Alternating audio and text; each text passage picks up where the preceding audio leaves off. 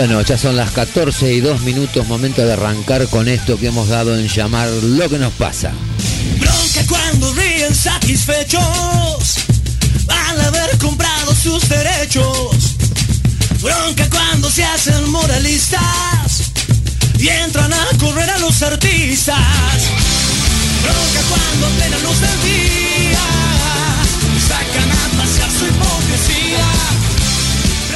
Vamos a dejar correr un poquito la música.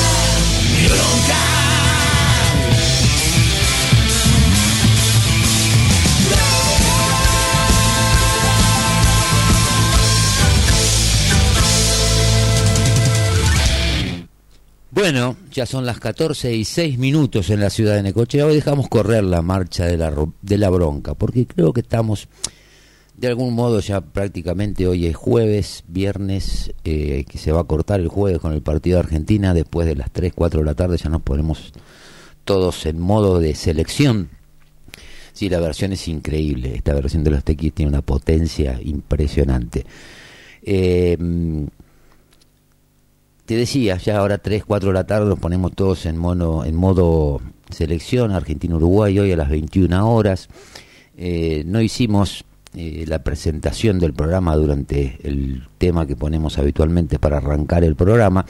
Te cuento que esto es lo que nos pasa, este programa donde tratamos de encontrar el pulso y el latido de la ciudad, vamos tomando notas de varias cosas. Es un programa que hacemos por nuestro streaming, que es quimera de necochea.radiodigitales.com y a través de FM Láser 94.7 de la ciudad de Necochea. Eh, acá en Necochea estamos en este momento con una temperatura de 16 grados, una térmica de 13, Los vientos del cuadrante sur a 20 kilómetros por hora y la humedad relativa del ambiente es del 59%. Así que bueno, también siempre te adelantamos un poquito lo que mandamos en el flyer de difusión que hacemos con nuestros oyentes a través del WhatsApp y a través de las redes, en publicaciones en redes. Hoy vamos a estar hablando, después de hacer algunas consideraciones medio generales de lo que está pasando en el país y cómo se está viviendo, viviendo este tema del balotaje del próximo domingo, Vamos a estar hablando de la audiencia pública que se hizo ayer por el tema del aumento del boleto del transporte urbano de pasajeros. Y ahí pusimos una consideración que veíamos que hubo muy pocos expositores, eh, pero que hubo mucho contenido. Y que cuando digo como con pocos expositores uno puede tener mucho contenido, es que por ahí los que participaron desde distintos ángulos, distintos, distintas extracciones, y en representación de distintos sectores. Eh, upa, se disparó. Eh, se disparó un, audio acá. Eh, te decía que a pesar de que fueron pocos los que participaron, inclusive escuchando los argumentos que los vamos a escuchar, vemos cómo por ahí hay gente que de una u otra manera se termina animando a meterse en las instituciones y decir las cosas que uno la mayoría de la gente eh, termina pensando, o sea, está pensando que suceden, pero nunca le encontramos, viste, eh, eh, la palabra justa o nunca vemos el hecho o, o, nunca escuchamos un audio de alguien que lo esté diciendo en un lugar donde, si bien deberían ser las municipalidades o las legislaturas y esas cosas, el, el ámbito donde el pueblo, la gente, se tiene que expresar, eh, no lo vemos reflejado. Pero ayer se dio la casualidad esta de que fueron tres personas, tres personas que extrajimos los audios de lo que dijeron, y por ahí vemos que hay gente que se empieza, algunos ya vienen eh, haciéndolo desde hace un tiempo, pero lo que yo quiero resaltar o lo que quiero poner en contexto es lo que dicen, por qué lo dicen y también cómo funciona realmente la gestión pública, esto que siempre hablamos. Acá queda, pero a las claras, uno escucha los argumentos de la gente por parte del Consejo Deliberante, de, del Departamento Ejecutivo, escucha a quienes participaron ayer de esta audiencia, eh, escucha los argumentos de la empresa, y ahí es donde por ahí uno empieza a darse cuenta realmente de de qué, qué distinta la lógica o también uno se pregunta, puta, estamos institucionalizando, estamos naturalizando que las cosas vayan por carriles completamente distintas, distintos, que los argumentos y las fundamentaciones sean también eh, completamente distintas. O sea, esto que pasó ayer, que el tema no lo vamos a solucionar, porque el boleto va a aumentar, se va a ir de 170 a 250, el aumento anterior lo dieron, eh, para ponernos un poco en contexto, el, aumento anterior, el de 170, se dio a partir de, eh, de un referéndum con la firma de los, de los concejales o los presidentes de los bloques. En ese momento se disparó eh, un trascendido, una interna dentro mismo de la ACT, pero independientemente de hablar de los partidos, digo, yo quiero poner estas cosas para que veamos realmente la dinámica. Entonces, ahora muchas de las cosas que la gente manifiesta en las redes, en mensajes, en cadena, en, eh, en charlas personales, bueno, quedaron expuestas adentro mismo de la institución. Vamos a ver cómo termina la cosa. Yo creo que va a terminar como termina siempre, o sea, el aumento va a venir, van a creer que lo están justificando, pero hay en los dichos de quienes hablan una serie de cuestiones que tienen que ver con algo que venimos diciendo siempre. O sea, que viven los funcionarios en líneas generales, eh, viven en, una, en una burbuja, en una realidad inexistente o en un microclima que no tiene absolutamente nada que ver con la gente. Y esto también lo pongo para, para hablar un poco también de que eh, hoy le decía a alguien, no sé si hoy o ayer, que a veces uno encuentra gente, mucha gente, que por ahí eh, es gente potable, pero que de alguna manera eh, está en el lugar equivocado. Y esto ya lo hablamos en alguna oportunidad. Cómo se transforman las personas, o por qué se transforman las personas, que llegan a la función, a la función pública en funcionales a un sistema que está colapsado y se transforman de alguna manera también a una a ser funcionales de una matriz de corrupción y de impunidad que no le está solucionando los problemas a la gente. Siempre hablamos de los números. Hablamos de los números. Entonces yo digo, si nosotros estamos planteando las, las discusiones adecuadas, porque si vamos a seguir discutiendo quién es el más malo y quién es el menos malo, me parece que estamos cagados. Yo creo que eh, tendríamos que empezar a, discutir quién nos parece bueno y por qué, y fundamentar el por qué. En esta campaña, que gracias a Dios termina el domingo, después no sabemos qué pomo va a pasar, porque no tenemos ni la más pálida noción de lo que puede pasar con uno o con otro, eh, escuchamos muchos eh, eh, algunas agresiones, muchas ironías, ver quién es más chistoso, quién es el más irónico, quién es el más... Pero fíjate que no encontramos argumentos, no, tenemos, no, no hay muchos argumentos y mucho menos, obviamente, propuestas. Entonces, esto que pasó ayer con eh, la audiencia pública, a mí me dejó, de alguna manera, expuestas un montón de cosas, pero sobre todo la obscenidad sobre todo la, obscenidad en la gestión pública. Y cuando hablo de obscenidad en la gestión pública, no hablo solamente del oficialismo, hablo de todos. Y ahí es donde uno se tiene que poner a, mirar, es nuestro deber también de alguna manera, porque ya comprobamos que con ir a votar una vez cada dos años no estamos solucionando ningún problema. Y esto también tiene que ver con algo que venimos diciendo desde hace mucho tiempo, que el éxito o el fracaso de quienes vengan a partir del 11 de diciembre o quienes continúen con un segundo mandato va a depender mucho del grado de involucramiento de la gente, en la medida que la gente se involucre. Pero involucrarse desde otro lugar. Empecemos a involucrarnos en los temas que realmente nos representan o en los temas que realmente nos preocupan.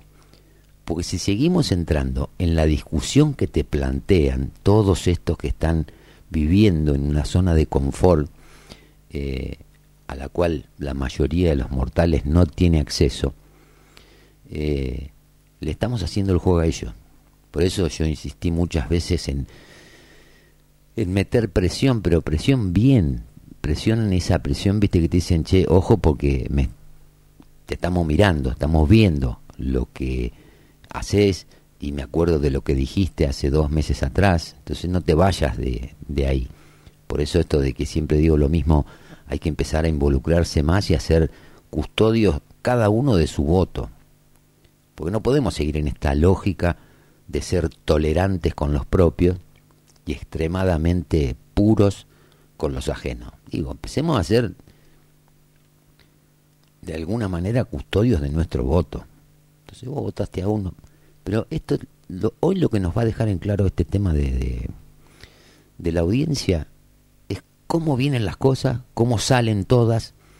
Por contraste vamos a ver que parte de lo que te decimos del aparato de propaganda y todas esas giladas que tenemos en esta ciudad son así, la gente los manifiesta y tiene la voluntad y tiene el coraje de ir y decir lo que piensa en un lugar que para el ciudadano termina siendo un terreno hostil, ahora que está tan de moda esto de defender la democracia y todas estas cuestiones, eh, ir a plantear una inquietud o algo termina siendo terreno hostil, cuando debería ser todo lo contrario. Entonces cuando uno habla de, de esta democracia que estamos defendiendo, que inclusive uno de los que habló ayer habla de la defensa de la democracia, me pregunto, ¿qué democracia es la que estamos defendiendo? Estamos defendiendo esa democracia donde la gente tiene que hacer lo que el patrón dice y ellos vivir en su realidad creyendo o autoconvenciéndose o autopercibiéndose inteligente.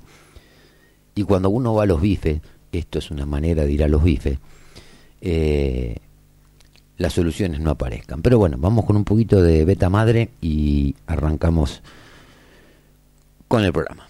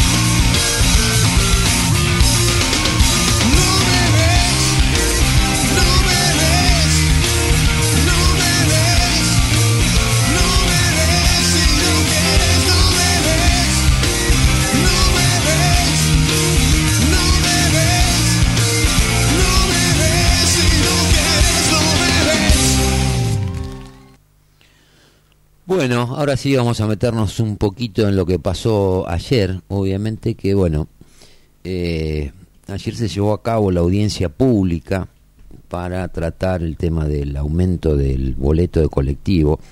Audiencia pública que partiendo de la base, porque estamos, viste que todos te hablan de que estamos en, en los 40 años de la democracia, viste, y sí, que la democracia y que está en peligro y ya hablar de una audiencia pública que no sea vinculante es medio como el pedo. O sea, ¿cuál es el sentido de una audiencia pública no vinculante? Entonces, si ponemos esto y ponemos que por ahí eh, los concejales, que son representantes de los ciudadanos en el Consejo Deliberante, inclusive sobre todo de aquellos que son de la oposición, que no son del oficialismo, digo, tenemos 40 años donde las cosas no se van solucionando. Entonces, ayer escuchando, participando de, de, la audiencia, eh, escuchaba los argumentos por parte del, del Ejecutivo, que se hablaba de que habían hecho se habían hecho cinco refugios nuevos, como justificando el aumento, supongo yo, porque no los escuché decir, no, pero escúchame. Pero vamos a ver el, el, fondo o el trasfondo de esto, o sea, la empresa, por un lado, habla de que ya no están hablando de tener rentabilidad, eh, no están hablando de de, nuevas inversiones, todos se agarran de las de las de la adaptación que se hicieron en cuatro colectivos, tres de la línea azul y uno de la línea verde para discapacitados. Y cuántas veces hablamos y escuchamos hablar del nombre de la inclusión. De hecho, hoy te pusieron en todo el aparato de la propaganda el tema de una rampa para bajar en las colleras, que me parece perfecto, pero esas son cuestiones que son prácticamente obligaciones de quien está gestionando, no son actos de gobierno, genialidades que puedan llamar demasiado la atención. Recordemos que tenemos un presupuesto de 12 mil millones de pesos.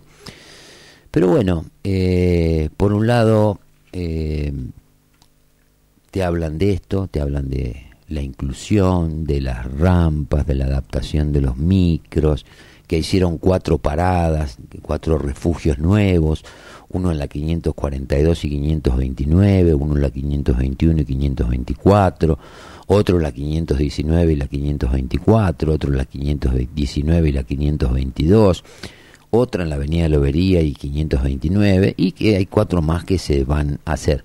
Yo supongo que esto lo utilizan para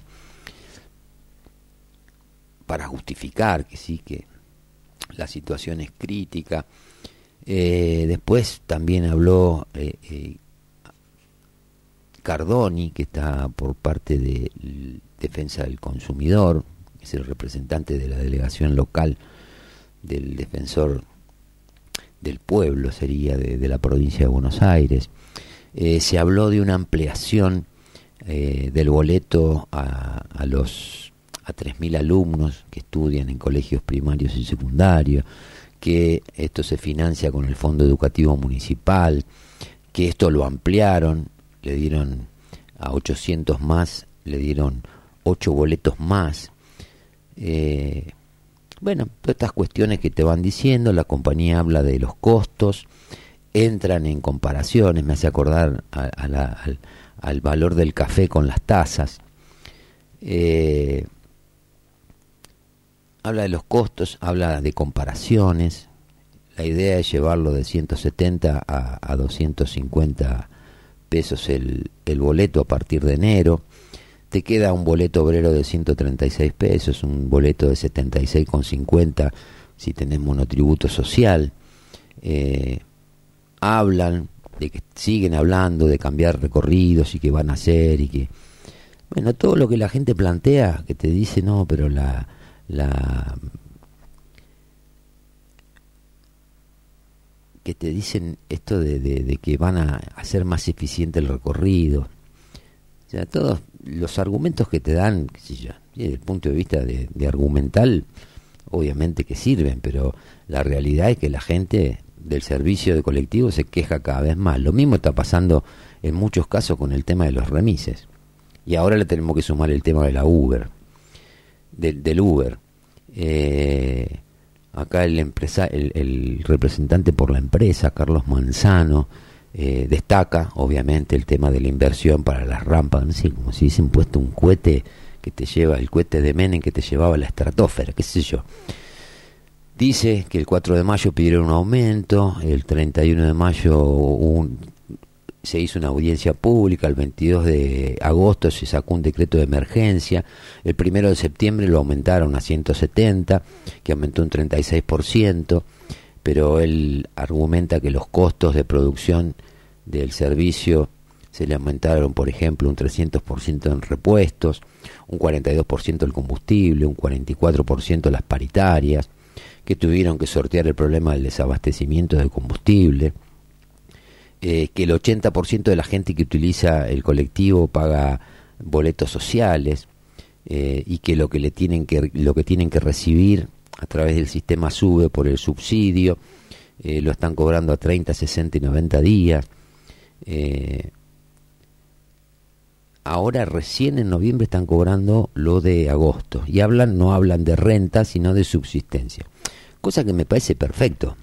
Yo entiendo el, el problema que tienen las empresas, no solo las de colectivos, sino todas las empresas o todas las personas que tienen algún tipo de emprendimiento eh, están con complicaciones y las tienen que sortear. La diferencia es que acá como el concesionario es el Estado, en este caso el Estado municipal, debería tomar ciertos recaudos, ver si se cumplen los recorridos, se cumplen los horarios, se cumplen todas las cuestiones relacionadas con una concesión. Entonces esto se planteó el debate acá y después aparece que, que no, que, nada de lo que tendría que pasar pasó.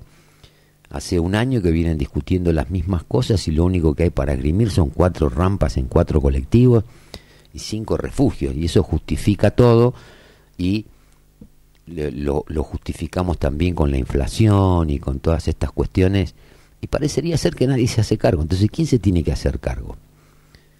La gente ayer se enteró de casualidad que era la audiencia pública por el boleto de colectivo.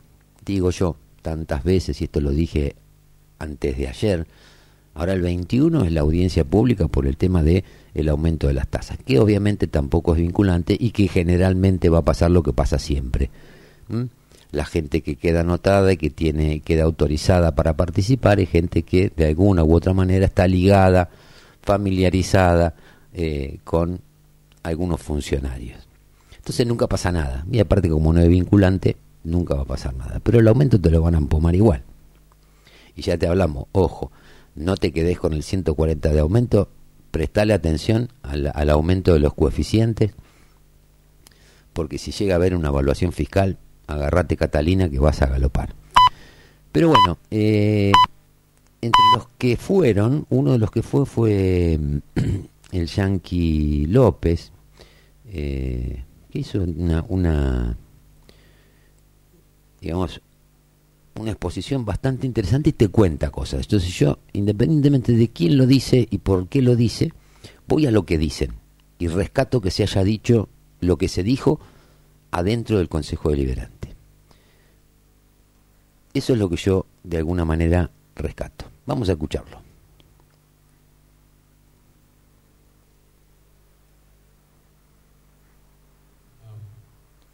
Tabata Belici. Hola, buenas tardes.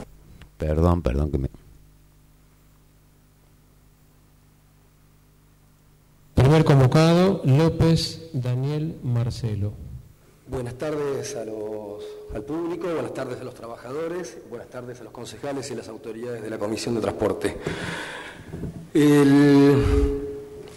Yo hace mucho tiempo que participo de esto, he participado de más joven representando una sociedad de fomento, hoy en día al espacio político social al cual represento.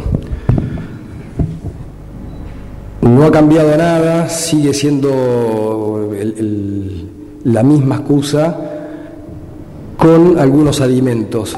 Yo generar espacios en donde la gente no pueda participar, generar espacios políticos que se le den la espalda a la ciudadanía, atentan con la democracia. el Consejo Deliberante tiene pauta en muchísimos medios. El Consejo Deliberante creo que tiene que arbitrar las formas en que no se espere que al último día esta audiencia pública tenga la repercusión que tenga que tener para que no se anote nadie. Digo, esto fue en absoluto silencio, algunos nos enteramos de casualidad, por eso nos pudimos inscribir ayer, y otros a solamente un par de horas del cierre de la lista de oradores pudieron anotarse. Eso a 40 años de la democracia es una responsabilidad que tenemos que asumir funcionarios y dirigentes porque atenta contra la participación ciudadana. Cuando la participación ciudadana se ve atentada y se ve a la espalda, es nuestra, es nuestra labor, sobre todo la de los concejales, cuidar esta democracia. Entonces están muy lindas las presentaciones, muy lindo lo que, lo que declamamos, pero también hay que gobernar y hay que legislar de cara, de cara a la ciudad, porque si no, después se titula que hay escasa participación. Usted, concejal del FIN, alguna vez dijo también que la gente no le interesaba la, audiencia pública. Esa misma audiencia pública posterior estuvo lleno de gente porque hubo una, una participación y una propagandización del, espacio que es interesante, porque más allá de los números fríos que pueda tirar la empresa, el municipio y las gestiones, que acá me detengo también en la cuestión del municipio, que tengo un déjà vu con la última presentación que hizo la municipalidad, que es exactamente igual, se están tramitando las mismas cosas que hace casi un año atrás, tenemos que cuidar la democracia, como también el último aumento de colectivos, que en mi entender, que yo no soy un especialista en los reglamentos internos del Consejo Deliberante, por no haber sido nunca concejal ni, ni estar, pero asesorado por algunos vecinos de Necochea que sí han sido concejales, el, último aumento del referéndum sin la convocatoria de la audiencia pública va contra la propia ordenanza de la audiencia pública. Hay una ordenanza de una comisión evaluadora que era lo que nos vendieron en la última audiencia pública, que iba a ser lo que nosotros, lo que iba a dar seriedad al tratamiento de, lo, de los aumentos de la tarifa colectivos y en general a lo que es la problemática del transporte público, que uno lo sabe es, eh, es bastante importante. Tengo entendido, si no corríjanme, que el municipio aún no firmó el convenio con la Universidad Nacional del Centro para que esta comisión tenga el valor y tenga, tenga la oportunidad de hacer ese seguimiento. Por lo tanto, sin las conclusiones, y acá yo quiero detenerme en, esa ordenanza un poquito, me pido un poquito de paciencia que en lo que reglamentaba esa ordenanza, que era interesante, yo debo decir que no, no, confiaba mucho en la ordenanza, pero después en el papel era interesante, lo que no fue interesante es en, el, en la conclusión, en el manejo de la ordenanza, establecía, por ejemplo, coordinar la tarea a partir de un control, seguimiento de, documentación respaldatoria de costos fijos y variables que componen el costo total del servicio, los ingresos por subsidios y publicidad, el cuadro tarifario vigente a efectos de poder establecer una forma, fórmula polinómica que sea el antecedente técnico que permite determinar el precio de la tarifa del servicio de transporte público de la ciudad. ¿Se cumplió esto? ¿Se hizo este seguimiento? ¿Se aportó la documentación respaldatoria? No. Al menos eso es lo que yo tengo entendido por lo que han contado gente que participa de, esta, de estas comisiones y de esto. ¿Se firmó el convenio con la UNICEN por parte del Ejecutivo? No. Y eso es algo que ha confirmado la UNICEN. Y también los concejales que, son parte de este, este, de este, Consejo Deliberante. Entonces, a 40 años de la, de, de la vuelta a la democracia, nosotros tenemos que empezar a cuidar estas formas. Tenemos que empezar a cuidar los fondos. Trabajar a derecho publicitar las acciones de gobierno, publicitar las acciones del Consejo Deliberante y que la ciudadanía tenga participación. Este aumento corre el riesgo de ser judicializado, porque no se está cumpliendo la ordenanza vigente. Y seguramente habrá muchos vecinos que pretenderán judicializarlo. Así que por el bien del transporte público de Necochea, por el bien de la democracia, lo que tenemos que hacer es trabajar en serio, darle bolilla a las ordenanzas vigentes, darle bolilla a la participación ciudadana y por una vez por todas empezar a gobernar no de espaldas al pueblo. Por último, a mí me gustaría hacer un pedido y que tiene que ver con la próxima reciente asunción de autoridades, de, autoridades, de, de nuevos concejales y autoridades del Consejo Deliberante de Necochea.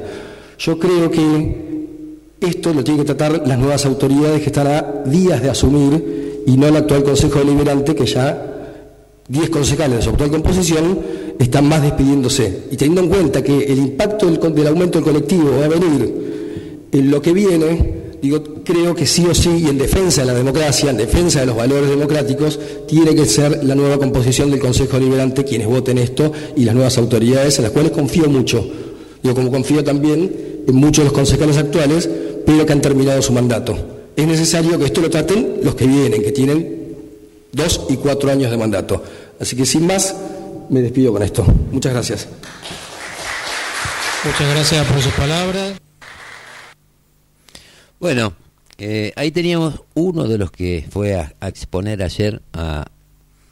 Hay algo ilógico que plantee. No hay nada ilógico. La otra vez, la anterior, el año pasado, también para justificar el almuerzo, el, el almuerzo, el, el aumento de los boletos, que iban a hacer una comisión de seguimiento, que iban a verificar la, eh, la, la documentación respaldatoria que hacen que se puedan determinar exactamente los costos. Dijeron también que iban a cambiar recorrido porque por la extensión de la ciudad había todas las cosas que dijeron que iban a hacer no se hicieron. Conclusión, te empomaron igual con el aumento. Y sí, suma y sigue.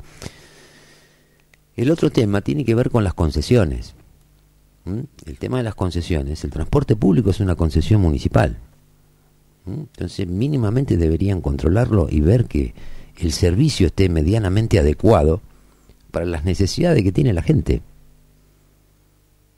Entonces, esto lo tenemos desde un dirigente político eh, que hace el planteo en representación eh, eh, de algunos barrios populares de la, de la ciudad de Necochea. Yo no le veo nada raro en lo que dice o en lo que plantea. Lo raro que yo veo es que no se tomen decisiones en línea con estas cosas, pero no por lo que dijo López ayer, sino por lo que viene diciendo la gente desde hace años. Pero como a veces se trata de justificar los caprichos, yo soy un concesionario municipal y bueno, busco que me suban la tarifa, sí, me putean un par de días, pero después al final todo el mundo se acostumbra. Eso quedó en claro con lo que dice López. Otra cosa que quedó en claro es que este tipo de cosas, que son mucho más interesantes para la comunidad y para la gente, no tienen el nivel de difusión que tienen otras acciones de gobierno que tiene el municipio de Necochea. Y eso que el Consejo Deliberante también tiene su pauta contratada como Consejo Deliberante. Son valores mucho más chicos, te diría casi que en, en promedio eh, está bien que es una cuestión presupuestaria, el Consejo tiene mucho menos presupuesto que el que tiene el Ejecutivo, pero ¿qué pasa que estas gacetillas no las levantan? Si las gacetillas, o sea, la audiencia pública está publicada en el boletín oficial no leen. Los periodistas del aparato no leen o le dicen, no, esto no lo ponga. Hacete el boludo. No sé, son preguntas que uno se va haciendo. Hicieron una ordenanza donde dicen que van a crear una comisión de seguimiento para hacer todo esto que te decía. No está conformada y ni siquiera está firmado el convenio con la UNICEN, que era la que iba a ser la encargada del procesamiento y hacer las evaluaciones de ese tipo de cosas.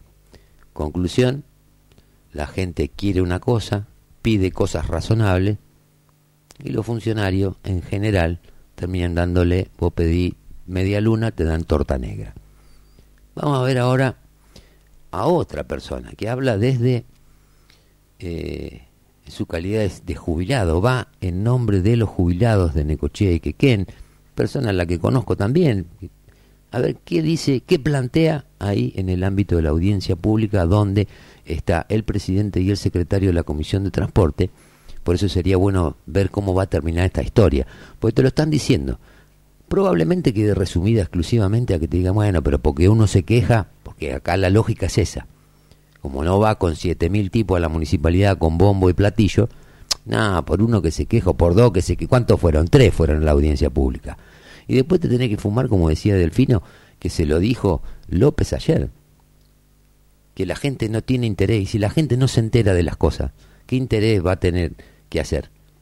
¿Qué interés puede tener si la gente no se entera de las cosas y encima si va mal informada porque la información pública no está disponible para que la gente acceda y pueda saber realmente de qué se trata la cosa?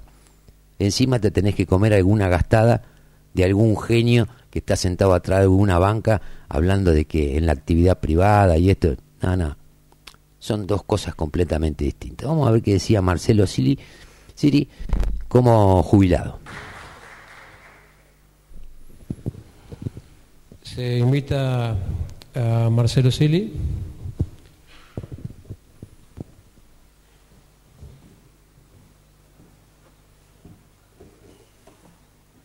Buenas tardes, ¿cómo están? Este, Bueno, como es sabido, yo vengo a representar a los jubilados de Necochea e Iquequén. Este, esta es eh, la segunda audiencia pública que concurro. Primero, felicitar a los concejales electos este, para el próximo mandato. Y bueno, este, como es sabido, eh, los jubilados están pasando por una situación crítica. Facundo se olvidó de omitir que la gente que viaja es eh, estudiantes, trabajadores y obvió el jubilado que consume el transporte público. Estamos peor que hace un año, que el 22 de agosto que vinimos a la otra audiencia pública. ¿Por qué estamos peor? Porque la salud en el distrito que compete a los jubilados, que somos 22.600 de ANSES PAMI, y 18.800 de idioma, estamos pasando por una situación crítica, mal, estamos peor que hace un año. Los medicamentos han aumentado un 400%, eh, está privatizada la salud y eso y no te digo nada los remedios y la economía diaria de, los alimentos diarios no han sobrepasado a, las jubilaciones que está cobrando hoy un jubilado de la mínima. Con bono y todo llega a un 110% cuando la inflación anual está en 140, 150% y no te digo nada de los de la jubilación media que no han achatado para abajo. Que hemos perdido un 70% de nuestros haberes. Generalmente toda esta eh, parte media que tenemos un autito para manejarnos vamos a tener que volver al transporte público porque hoy es imposible pagar una patente de un auto municipalizado un 140%, en enero vamos a pagar 12 mil pesos y bueno, el combustible esto. Ah, ¿Qué quiero decir? Que hoy los jubilados necesitamos de la mínima el boleto gratuito. Y no es tan gratuito porque el Ejecutivo puede pagar una cifra parecida al estudiante o menos, y la empresa lo recupera con el subsidio. O sea que la, empresa no perdería. A lo sumo, bueno, viste que se paga 30, 60 días, 90 días. Con respecto a lo que dijo el, representante de la empresa, que han, eh, digamos, que han enseñado a manejar la, ¿cómo es? A traer el trato inclusive del, del chofer con el pasajero, yo no lo veo así y tiene que ver atenta contra la seguridad del ciudadano, sobre todo el jubilado. Yo vivo en un barrio eh, cerca del 9 de julio, pasa el colectivo a fondo, sale de la cabecera, saldrán atrasados, no sé, vienen los jubilados caminando lo dejan apagando, no parando, siguen de largo. Esa persona tiene que esperar 20 minutos a mano de los delincuentes, en la seguridad, porque en los barrios periféricos hay más inseguridad que en el centro. Así que la capacitación de los choferes es muy magra, muy mala. También está muy recurrente que los barrios han crecido a los laterales, a los costados de la ciudad, y el colectivo sigue andando como hace 40 años, por la misma, por la misma avenida de siempre. Yo fui parte de la empresa como chofer y trabajé 40 años ahí adentro, 35 años para ser exacto. Y cada vez se ha reducido más el servicio. Entonces, no diciendo con que han capacitado a los, a los choferes, porque no es así. Entonces, en este humilde lugar pido la gratitud del boleto de jubilado, que no es gratuita, que el Poder Ejecutivo o los concejales o la Secretaría de Transporte sea el controlador de los choferes, no los inspectores de la empresa. Porque vos hacer, eh, yo te doy la concesión a vos, yo te tengo que controlar. Inclusive he notado, tomando algún colectivo de vez en cuando, no tomo mucho, calcular que manejé 35 años y no quiero saber nada con los colectivos. Este, suben chicos de estudiantes con el boleto, me han comentado, con la tarjeta sube de los jubilados. Y la empresa no se hincapié en eso, en controlar la tarjeta sube. ¿Saben por qué?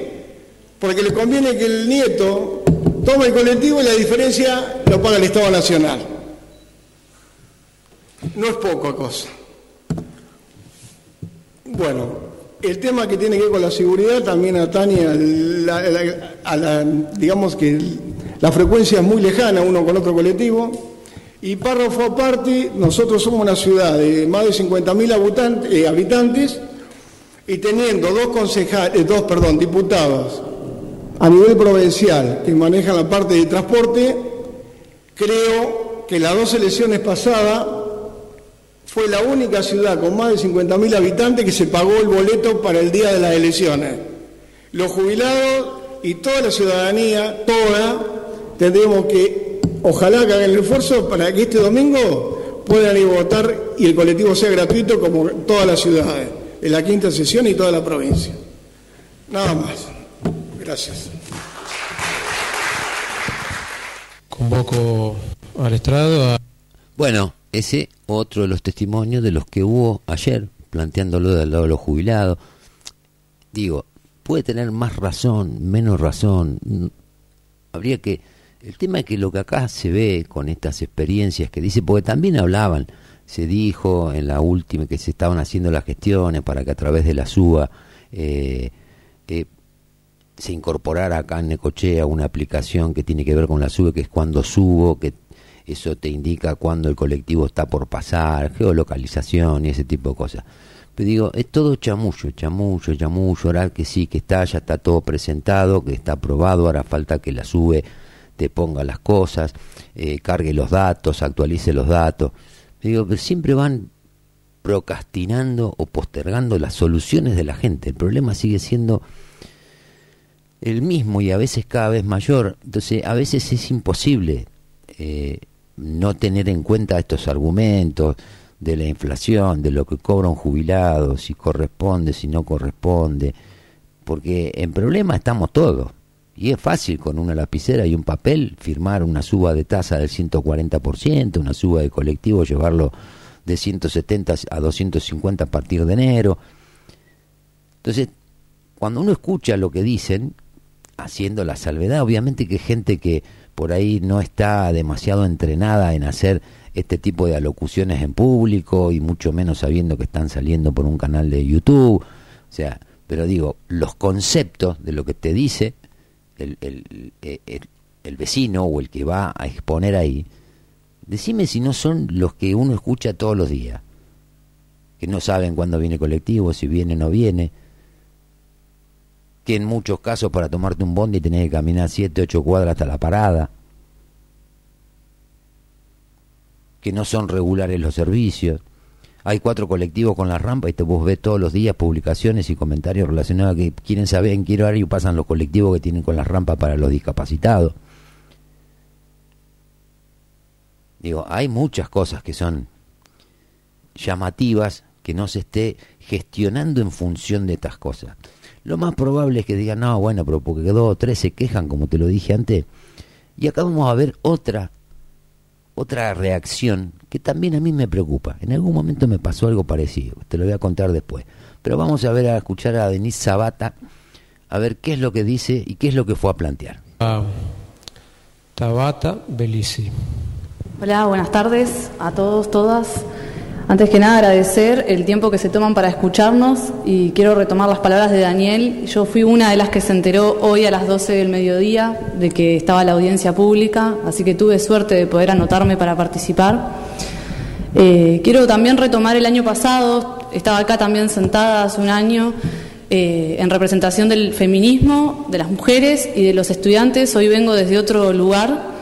Eh, también retomar la palabra de que el, sistema público sigue siendo igual porque todo bien con las nuevas unidades, con las, con las rampas para discapacitados, pero no, es, no se sabe si están funcionando, si funcionan, en qué paradas se pueden usar. Y tenemos pruebas sobre eso, no es que hablamos por hablar, porque estuvimos hablando con gente usuaria del sistema de transporte público que nos dijo que no están señalizadas las paradas no solo las que en las que pues se puede usar la rampa, sino que hay un montón de paradas que no están señalizadas, entonces uno a veces está esperando en una esquina, lo frena y el colectivo sigue de largo. Y ahí volvemos, las capacitaciones al parecer no están muy bien llevadas a cabo, o están llevadas a cabo, pero después los colectiveros no las implementan porque si tenés un poco de empatía y te das cuenta de que una persona te frenó en una esquina, frenás y avisás, la parada está en la otra esquina para arrancar. Eh, El compañero, el señor Facundo Crossi dijo que están pensando en los nuevos recorridos, deberían haber empezado a pensar eso hace un año, en realidad cuando lo planteamos, eh, porque es una problemática, como dijo el señor que trabajó 35 años como chofer, hace 35 o 40 años que los, eh, los recorridos siguen siendo los mismos y la ciudad creció enormemente enormemente y hay gente en los barrios populares que tiene que caminar muchísimas cuadras para poder acceder al sistema de transporte público y que cuando llega se le pasó y tiene que esperar media hora. También me parece que no es recomendable comparar con otras ciudades como Mar del Plata, porque tienen muchos, muchas más unidades, muchas más eh, frecuencias, frecuencias con menos tiempo, muchos más recorridos, y yo vi hace poco que encima ahora se van a sumar más unidades. Si uno se pusiera a pensar, ¿no? Que Necochea tiene más unidades, más recorridos, Está, o sea, se piensa en, las paradas de colectivo y se invierte realmente para mejorar el sistema de transporte público, uno no tendría problema en que se aumente la tarifa y pagarlo con gusto. Pero si el sistema de transporte no ayuda al ciudadano, y me parece que no vamos a querer que aumente. Igual yo no vengo acá a dar las razones por las cuales no, no debería aumentar el sistema de transporte, el aumento, o sea, no, ¿por qué no debería aumentar el, el boleto de transporte? Porque sabemos que mañana igual se va a aumentar, se va a aprobar el aumento, eso lo sabemos, digamos lo que digamos, uno se va a ir con la conciencia tranquila de acá, sabiendo que dijo todo lo que había que decir, pero con el gusto amargo de que dentro de unos días este aumento se va a aprobar. Vengo eh, con una propuesta que estaría buenísimo que se implemente, como yo soy parte de la mesa local de abordaje de la violencia, y estaría buenísimo que como existe esa mesa local de la violencia, como existe la mesa social con las organizaciones sociales que tienen este, trabajo territorial en, los barrios, como existe la mesa de salud mental, que se cree una mesa de transporte en la que forme parte la Comisión de Transporte del Consejo Deliberante, las empresas, y mínimo dos vecinos por barrio de la ciudad de Necochea, porque si realmente lo que importa es la participación ciudadana para que el sistema de transporte público sea mejor cada día, estaría buenísimo que se reúnan mensualmente, como estas mesas se reúnen, con los vecinos de la ciudad, porque si no, ¿de dónde salen? Uno, yo no sé realmente cuántos concejales, cuánta gente de la empresa usa el transporte público. Me parece que para saber cómo hacer que funcione mejor, cómo hacer que el sistema público sea mejor para los ciudadanos, es importante que los ciudadanos sean parte. Pensar en hacer reuniones mensuales con dos vecinos de cada barrio de la ciudad de Necochea y Quequeña, empezar a pensar en el transporte hacia el interior de nuestro distrito porque no tenemos manera de llegar a la dulce. Si yo quiero ir a la dulce, tengo que ver si alguien me puede llevar o ver cómo llego. Si quiero llegar a Clará, si quiero llegar a Fernández, no hay un medio por el cual uno pueda llegar si no tiene un, transporte propio un automóvil. Entonces estaría buenísimo poder empezar a armar reuniones mensuales con los vecinos que usan el transporte público. Eh, básicamente eso yo no me voy a centrar en decir por qué no, lo único que quiero acotar es que yo fui la que pidió, la que vino a hablar sobre eh, los, boletos de cuando alguien tiene gimnasia, que no solo es los secundarios, porque yo hablé de los estudiantes secundarios y estudiantes de terciario que tienen las prácticas, que tienen que rendir finales. Está buenísimo que se haya contemplado, sin embargo, de 40 a 48 mensuales no se contempla la ida y la vuelta de las dos veces que hay gimnasia en la semana, porque no es un solo día, son dos. Eh, y también quiero hacer, quiero recordar porque ese día cuando yo me fui de acá, el señor Crossi se acercó y me dijo que, que, sí que lo tenía en cuenta porque su sobrina lo usaba. Entonces me parece que hay que salir un poquito de lo personal, porque si uno ocupa lugares no tiene que pensar por sí mismo o su familia, sino por el pueblo. Porque me acaba de decir, te lo di y a mí no me lo dio. Se lo dio a cada ciudadano de la ciudad de Necochea y que, que solo eso. Muchas gracias. Bueno, ahí teníamos otro testimonio más que va en línea con algún agravante, eso de yo te lo di. Esto es una apropiación del Estado, te guste no te guste, y tiene que ser así. A mí me pasó una vez con una habilitación que vino el secretario de gobierno y me dijo, tuve tres años con una habilitación provisoria, ¿por qué razón? No lo sé. Dice, ahí te firmé, a mí, ¿qué me firmaste? ¿Qué te debo? ¿Qué razón tenés para que esto no te ha habilitado? Y con esto pasa lo mismo. Por eso te llevan a veces a cuestiones personales, por eso ningunean a la gente. Hace una aclaración esta chica teniendo que aclarar por qué va a decir lo que dice, que no está hablando de gusto. ¿Por qué? Porque naturalmente, lógicamente y siempre de la misma manera, al que tiene una voz que es disonante, que de alguna manera no es complaciente, tratan de anularlo, cancelarlo, no tomar en cuenta lo que dice, sino que toman en cuenta desde dónde lo dice. Capaz que esto tiene que ver con otra cuestión, pero lo que yo quiero dejar en esto, hay distintas extracciones, gente que tiene distintos pensamientos en la política, pero lo que sí vemos que en un montón de cuestiones estamos de acuerdo con determinadas cosas. Entonces, bueno, en las que estemos de acuerdo tratemos de empezar a laburar juntos para solucionarlas. No porque en alguna otra no estamos de acuerdo, que si el pañuelo verde o el celeste, no son nuestros casos, no tengo ni idea, pero viste que a veces hay cosas en las que no estamos de acuerdo y hay cosas en las que estamos en las que sí estamos de acuerdo, pero como no estamos de acuerdo en otra, no laburamos en conjunto. Entonces hay que empezar a construir en base a los consensos construyamos a partir de las cosas que están bien y de las que estamos de acuerdo. Esto dejó a las claras que el Consejo, que el Ejecutivo hacen lo que le parece, dejó a las claras que no le solucionan ningún problema a la gente, dejó a las claras que lo único que ponen siempre son justificativos y excusas, y dejó a las claras también que las soluciones que está pidiendo la gente están completamente alejadas de las soluciones que te, que te proponen, desde el Consejo Deliberante o desde el Ejecutivo. Y lo mismo pasa hablando de transporte con el Uber. Uber hace 6, 7, 8 años, no sé cuántas ya que está en la Argentina. Ahora están secuestrando los coches porque no está reglamentado.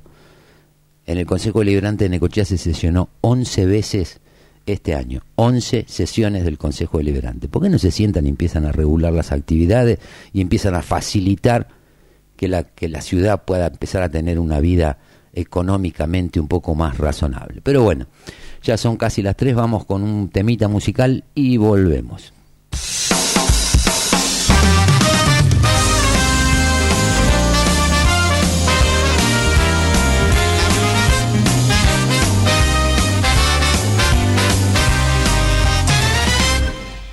No sabes lo que es tener que andar así, robándote los momentos, cansándome de fingir, callando mis sentimientos, amándote para mí. No puedo sonreír, tragándome tu amor, si estamos enamorados, ¿por qué no tener valor? decirles que nos queremos, dejar libre el corazón. Lo que yo te quiero, tendré que acostumbrarme. Por lo que yo te quiero, amor, al no tenerte aquí. Por lo que yo te quiero, tendré que conformarme. Por lo que yo te quiero, amor,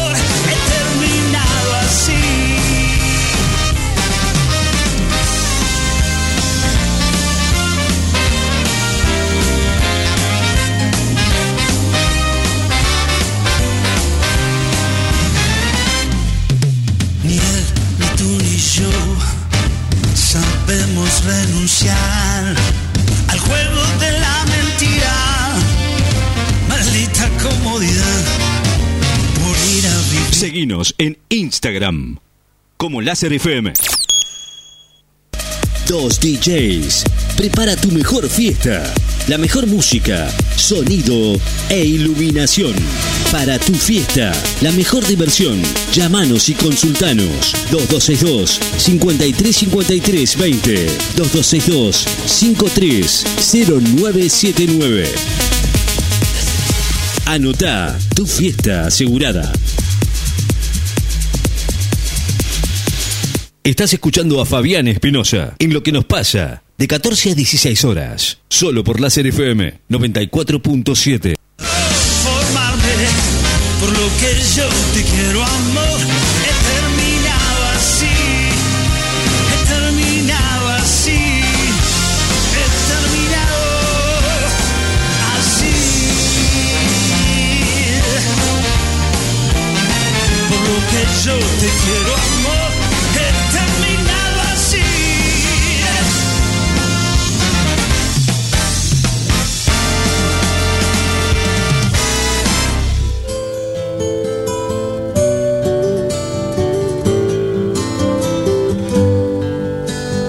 passar.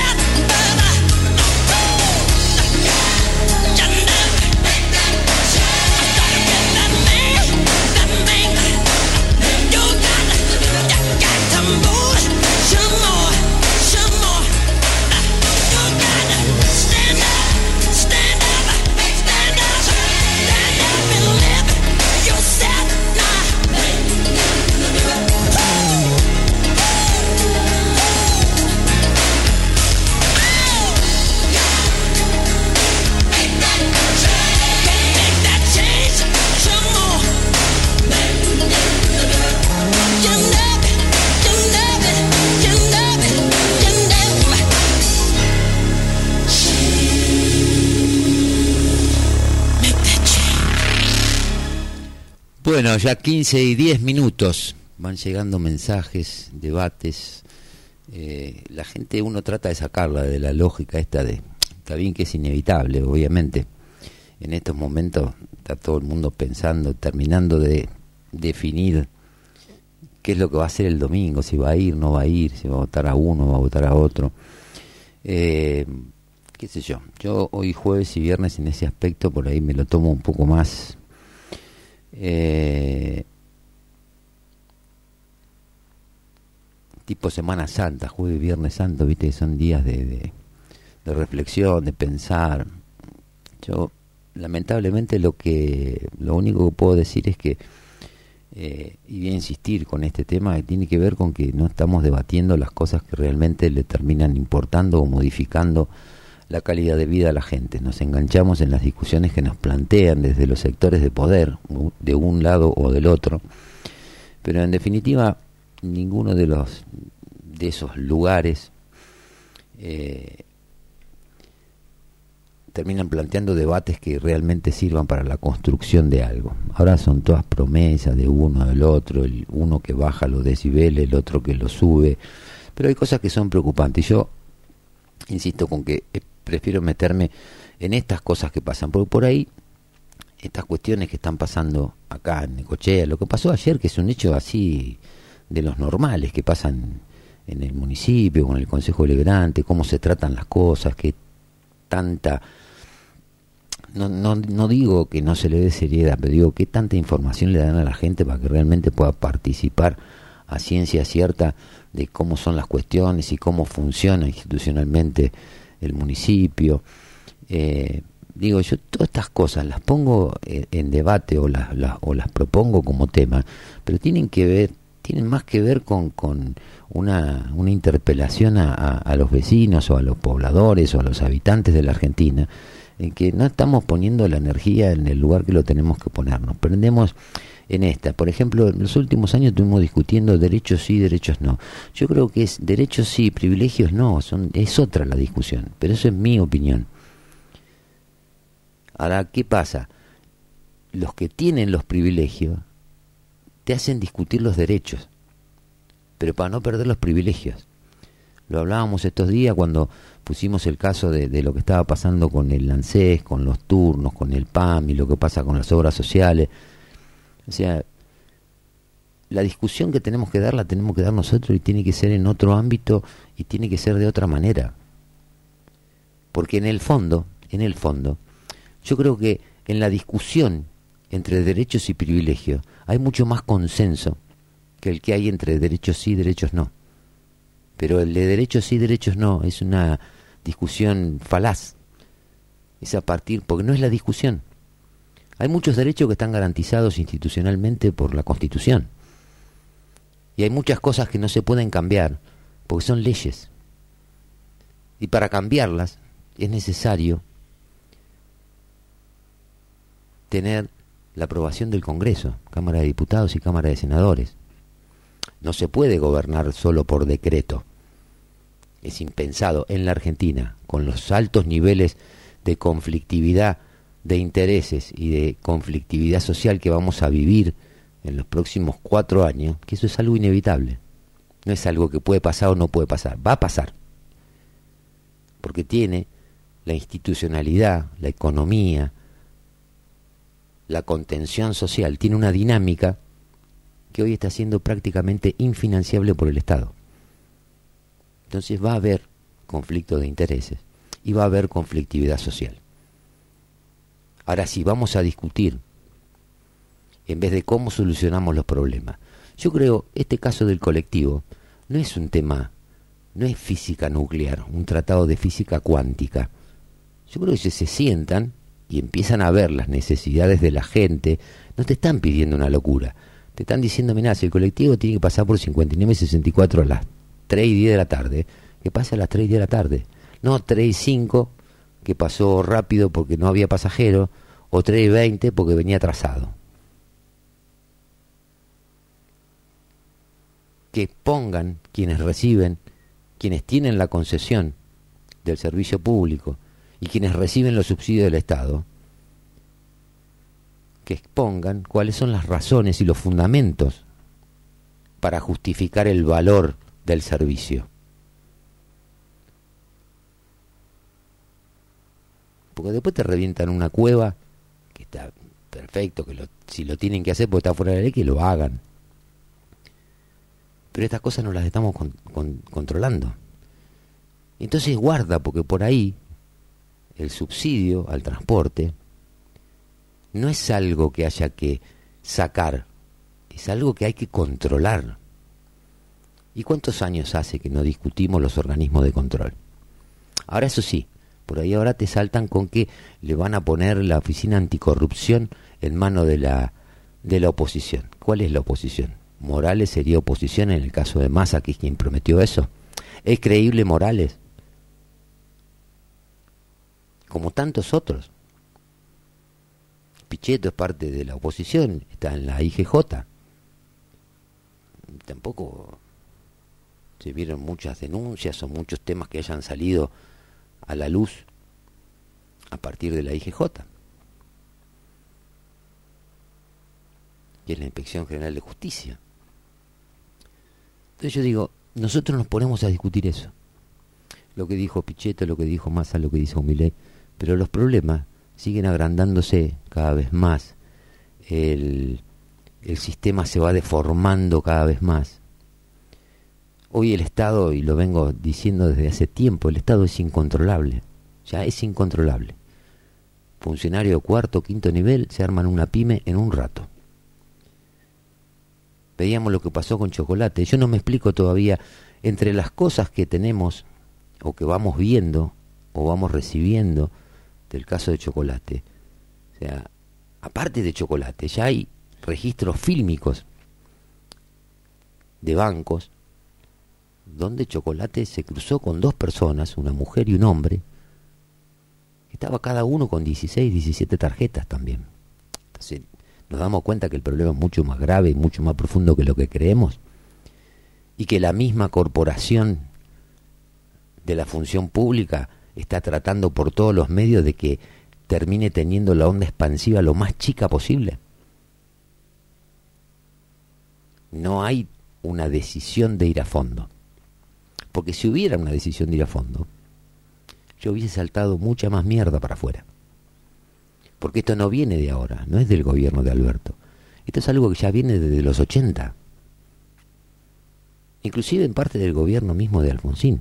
Lo que pasa es que esas, esas, esos beneficios al principio generalmente se tenían cuando estaban en la función pública a nivel nacional, después replicaron y copiaron el modelo a nivel provincial.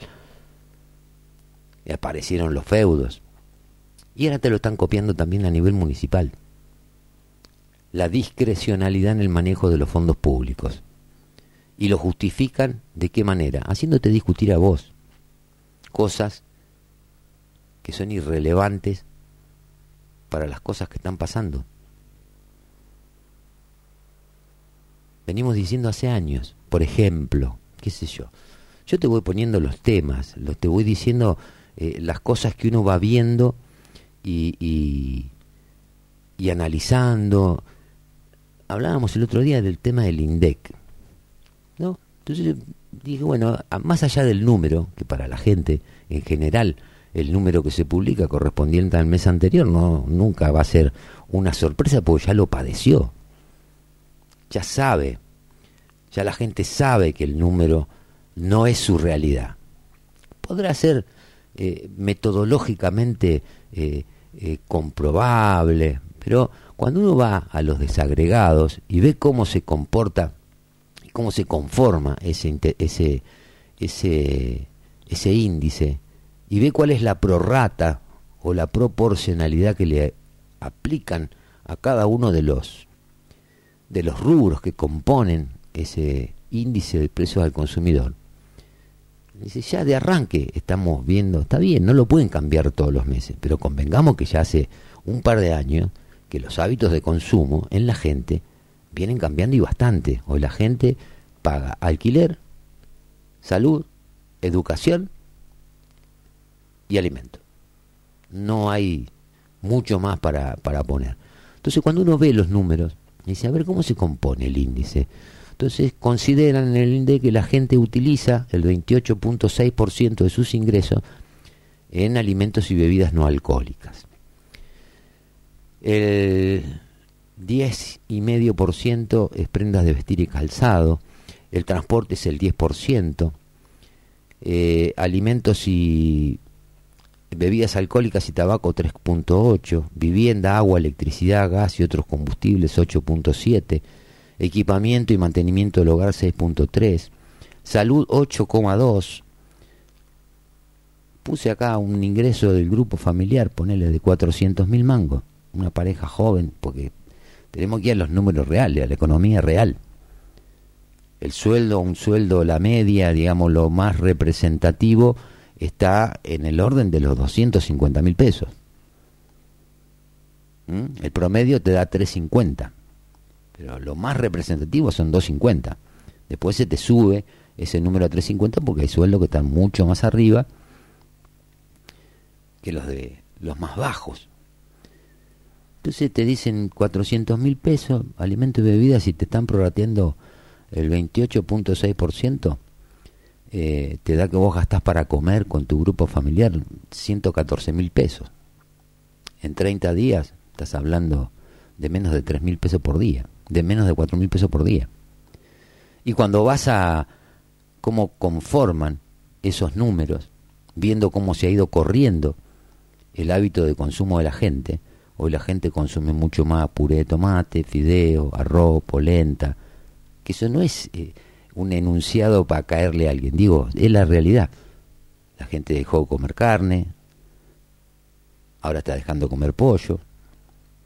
Entonces va mutando el tipo de consumo. Entonces estos datos que están tomados a partir de generalidades que no reflejan exactamente la realidad, digamos, son datos para tomarlo medio así como por arriba. Por eso nos sorprenden, porque la realidad de la gente es otra. Vos con 400 mil pesos se supone que gastás eh, en salud, por ejemplo, eh, educación, en servicio, ¿dónde está? Porque en el salud, 30 mil pesos mensuales.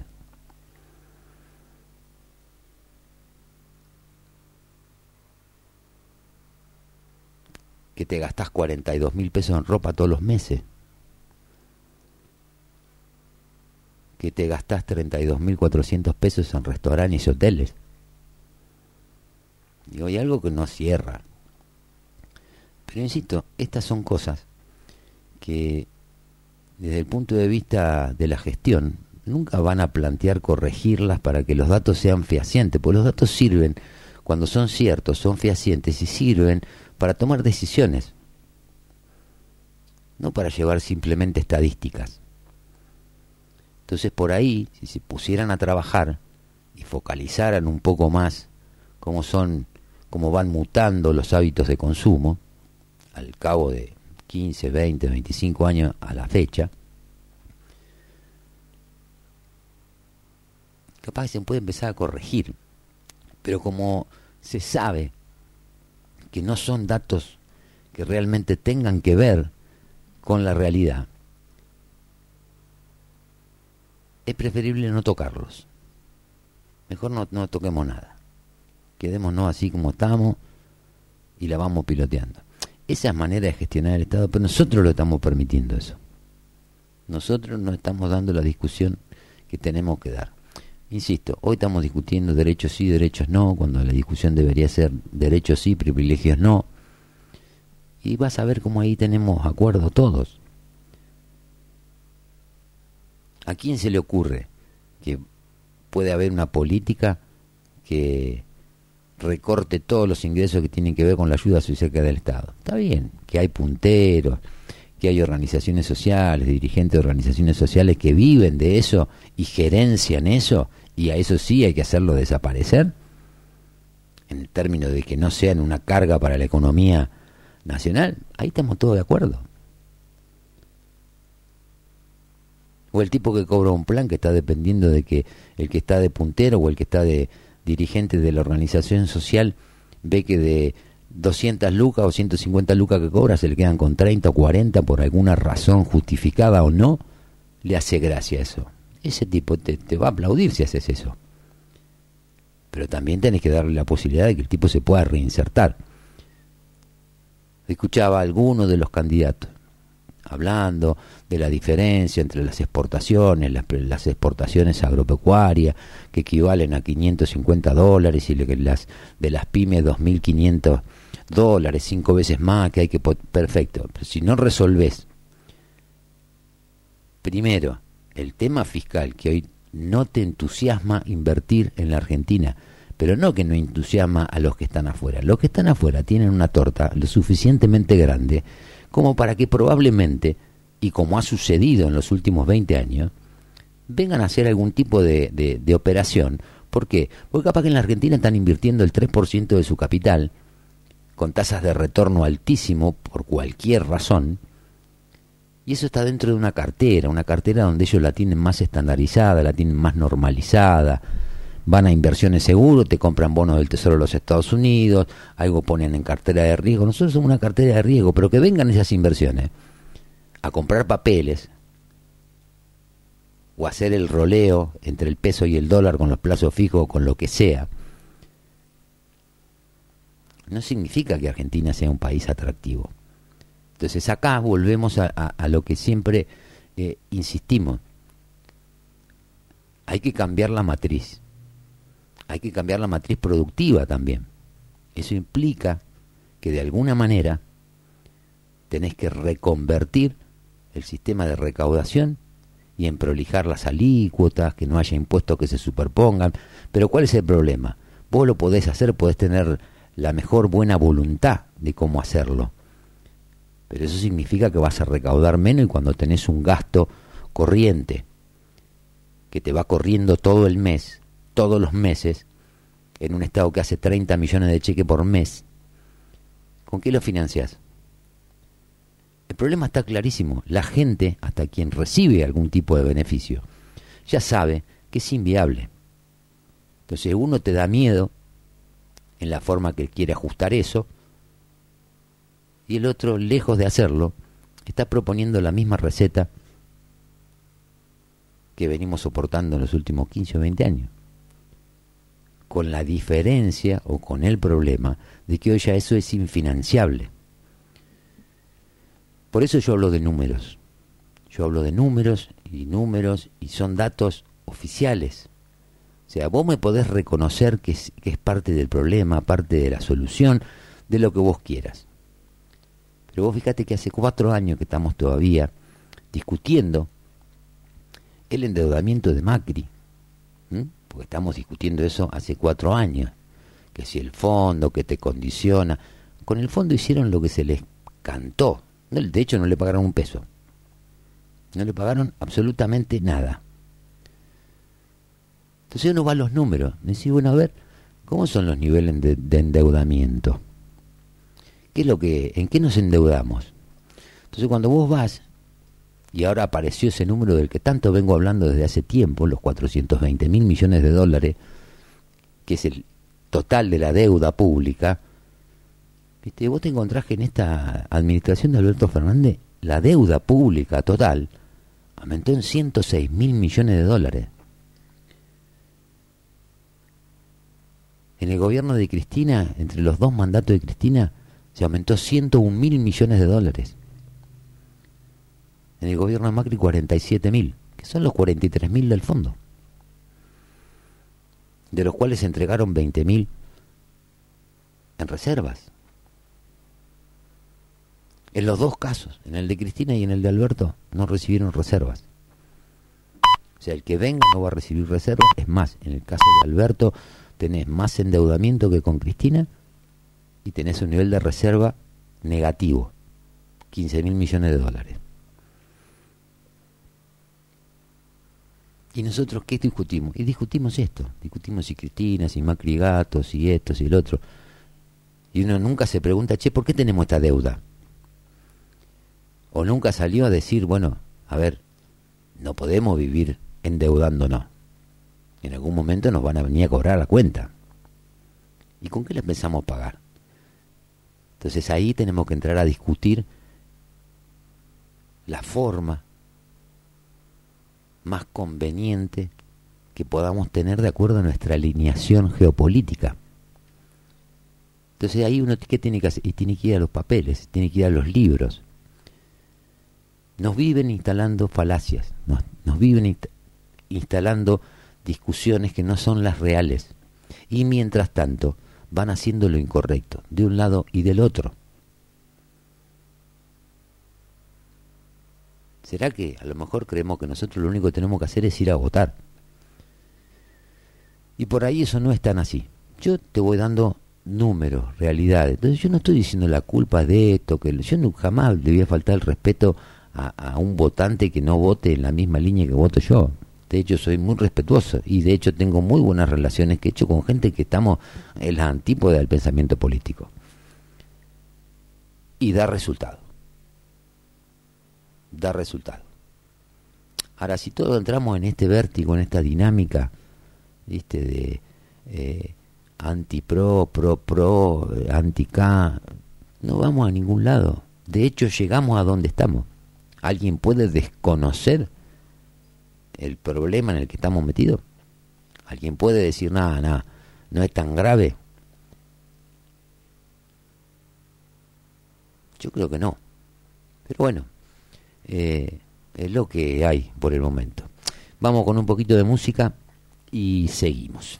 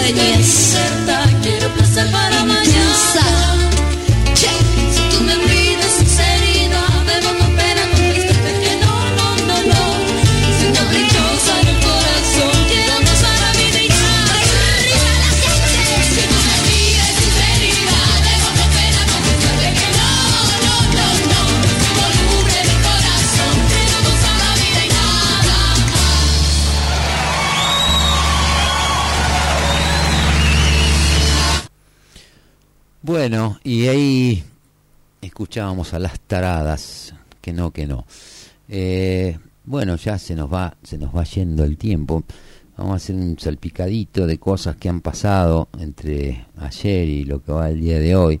Preocupante lo que pasó en Ezeiza ayer con, con, con el intendente Alejandro, no me acuerdo el apellido ahora de este, del, el que le dicen el sheriff, el sheriff. Acá está. Eh, fa.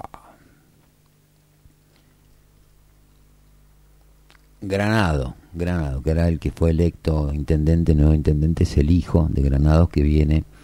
Es preocupante, porque es una situación que era innecesaria que se produjera, no se sabe si son acciones intimidatorias o no.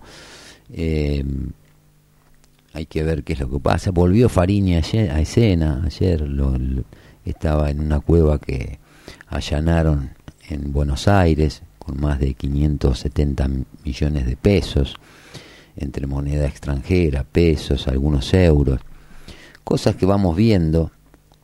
Eh, ¿Qué más pasó?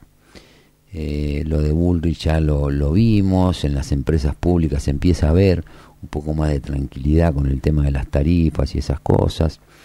Eh, hablamos de lo de Chocolate Ribó, que insisto, es un tema que habría que ponerle un poco más el foco y, y- y ver bien qué es lo que está qué es lo que está pasando.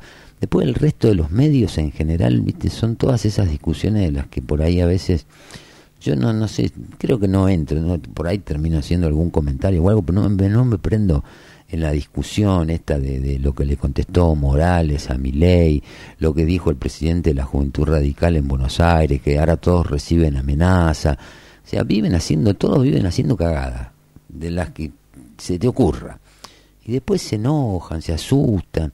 Y si ya sabemos que hay loquitos en las redes que dicen cualquier cosa, que están eh, se esconden atrás de perfiles truchos, tampoco vamos a hacer de eso una cuestión de Estado, hay que darle pelota.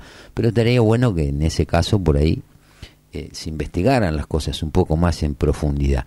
Todavía estamos discutiendo, viendo qué pasa con el tema del magnicidio de Cristina.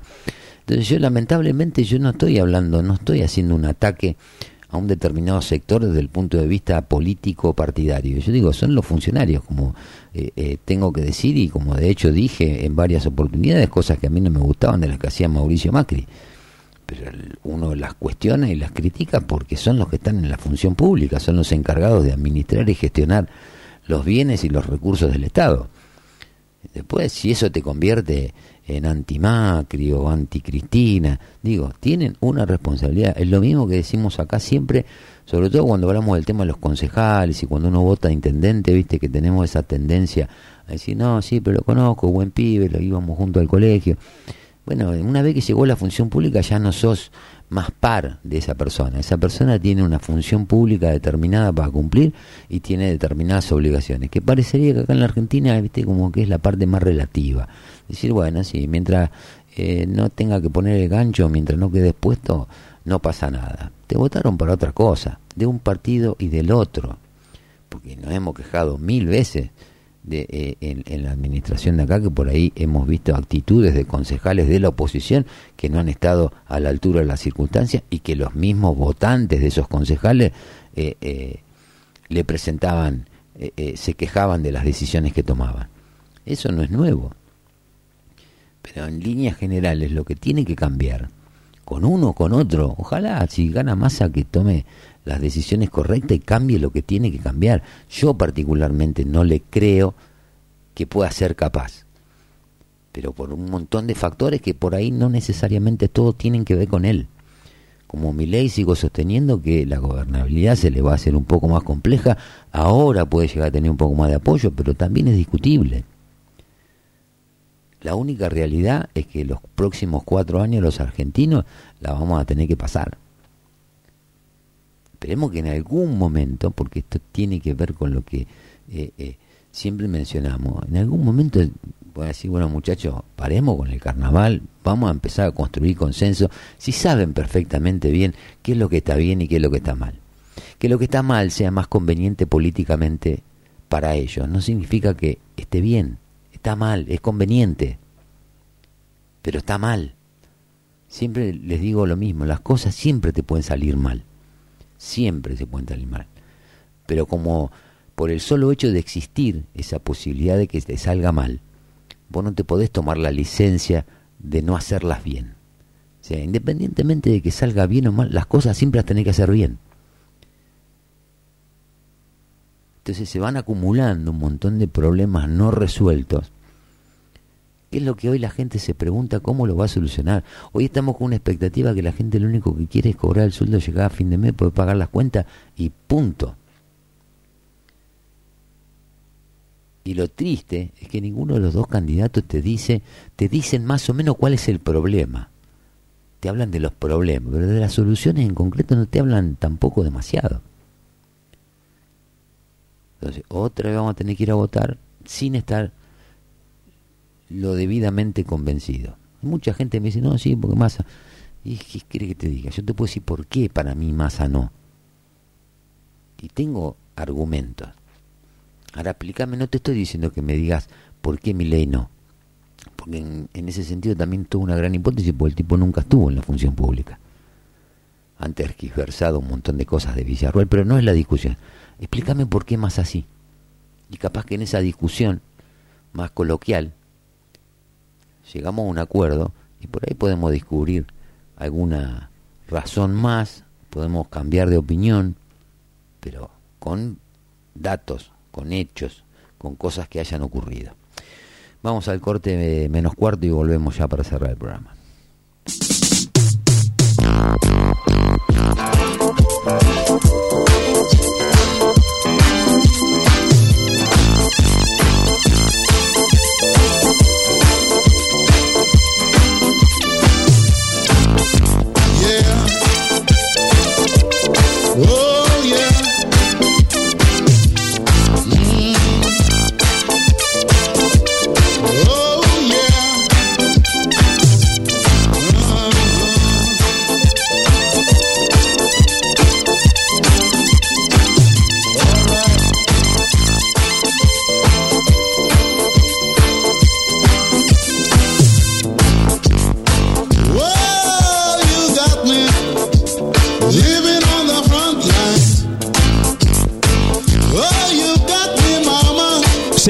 En Instagram como Láser FM. Panadería San Cayetano. El pan de cada día a tu mesa. Es de Panadería San Cayetano. Facturas, panificados. 67 esquina 50. Pan artesanal con horno a leña. Con la mejor atención. Panadería San Cayetano. El pan de cada día a tu mesa. Panadería San Cayetano. WhatsApp 2262-517926. Panadería San Cayetano. El pan de cada día a tu mesa. En NEC Electrónica no solo reparamos, sino que además tenemos el servicio técnico que vos necesitas. En comunicaciones, instalaciones especializadas en radio, antenas, mediciones e instalaciones. Reparamos equipos de FM y además con la garantía de siempre. Consultanos. Acércate a nuestra página en Facebook como NEC Electrónica. Seguinos en Twitter como Láser FM. Pasa en tu radio favorita, de lunes a viernes, desde las 20 horas. Los clásicos suenan en Láser FM. Láser FM, una radio con experiencia. Estás escuchando a Fabián Espinosa en Lo que nos pasa, de 14 a 16 horas, solo por Láser FM 94.7. Oh,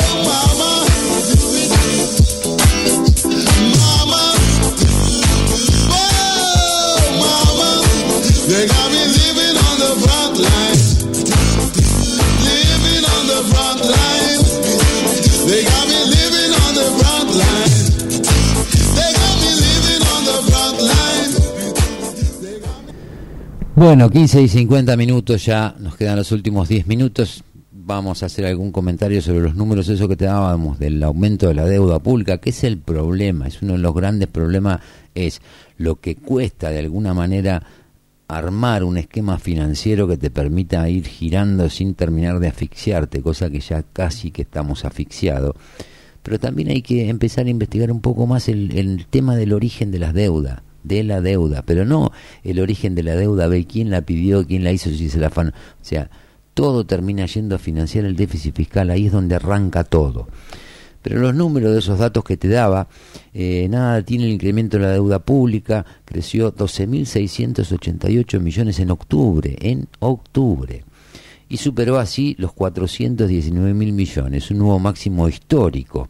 Con este incremento la deuda pública del país acumula, acumula un aumento superior a los 100 mil millones durante la presidencia de Alberto Fernández, mientras que el ascenso desde la llegada de Sergio Massa al Ministerio de Economía fueron 38.500, o sea, de los 100.000 con pandemia, con guerra, con sequía y todo de, en el gobierno de Alberto, de los 100.000 millones, 38.500 son de la gestión de Massa al frente del Ministerio de Economía.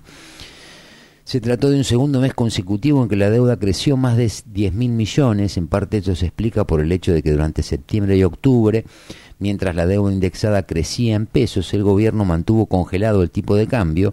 Aún así, apenas dos meses acumuló un aumento de 23.900 millones de dólares.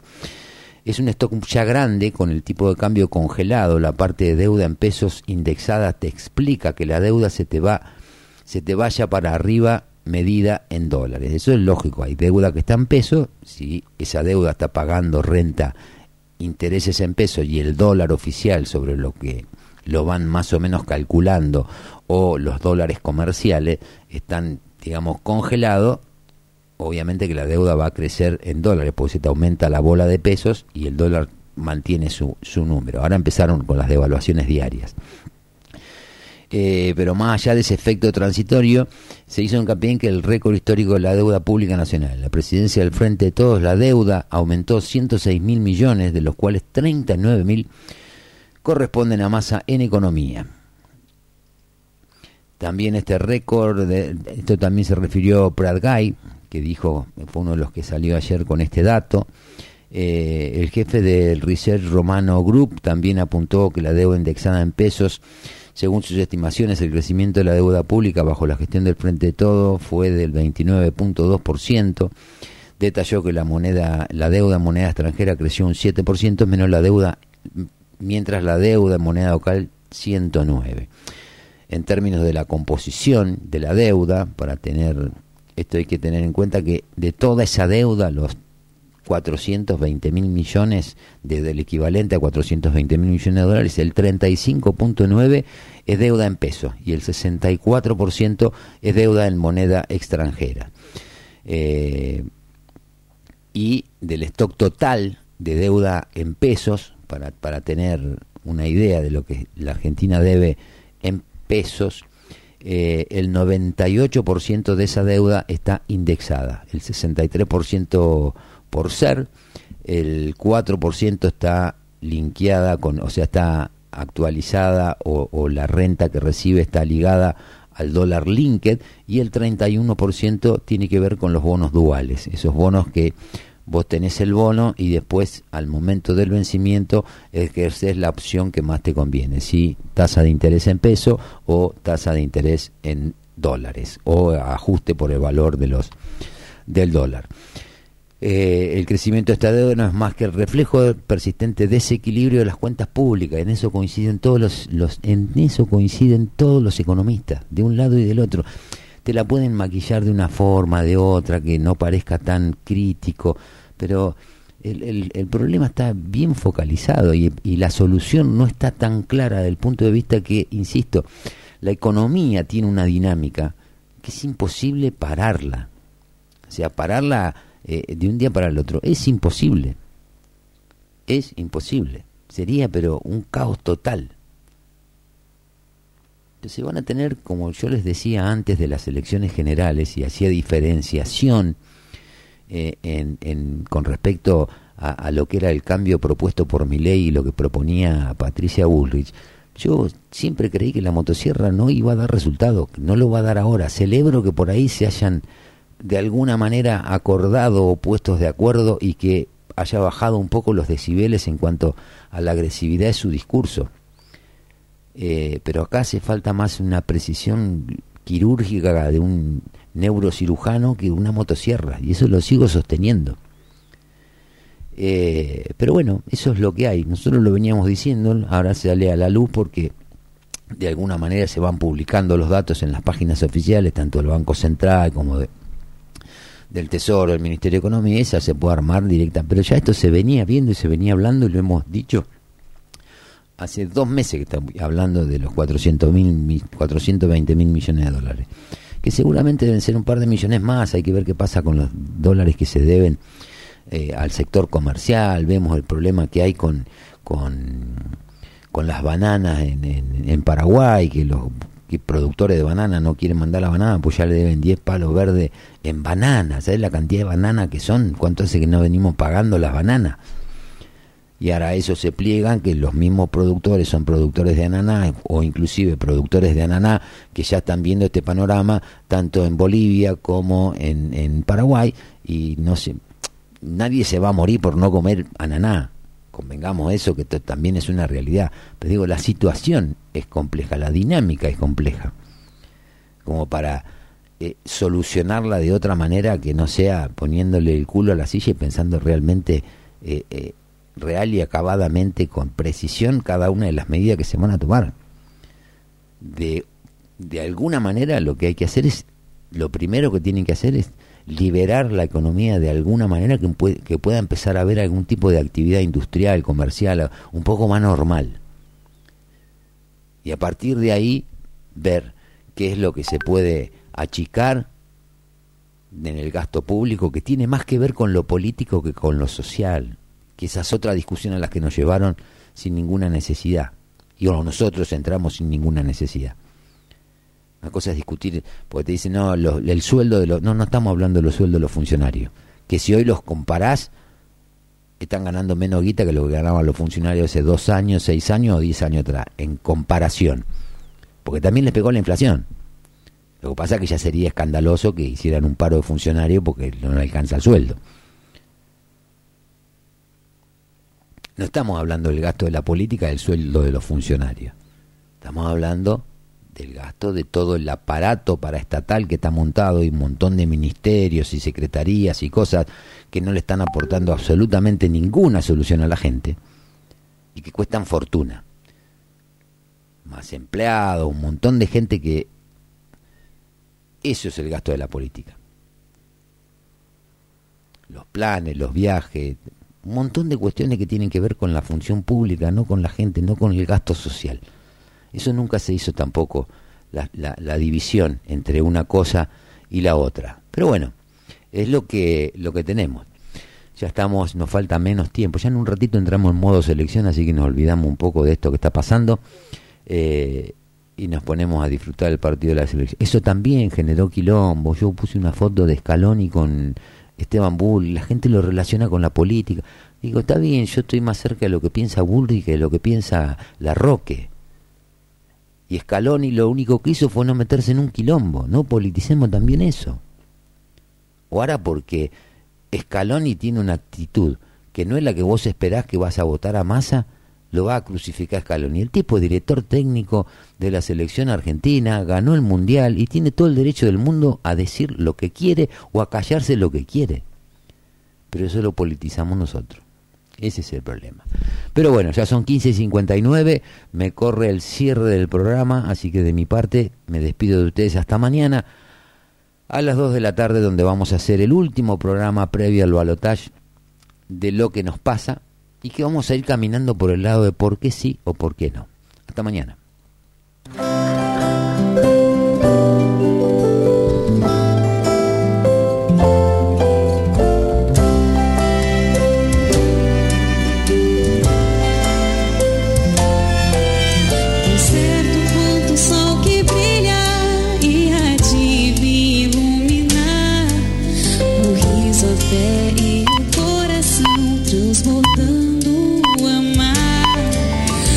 Una radio con todas las letras. Una radio que te lleva los mejores hits. Una radio que suena desde hace 30 años. 30 años en el aire. Láser FM 94.7 MHz. Necochea, Buenos Aires, Argentina.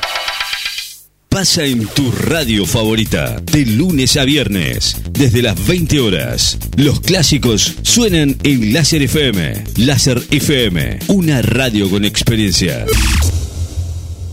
Desde la costa, desde Necochea, 94.7.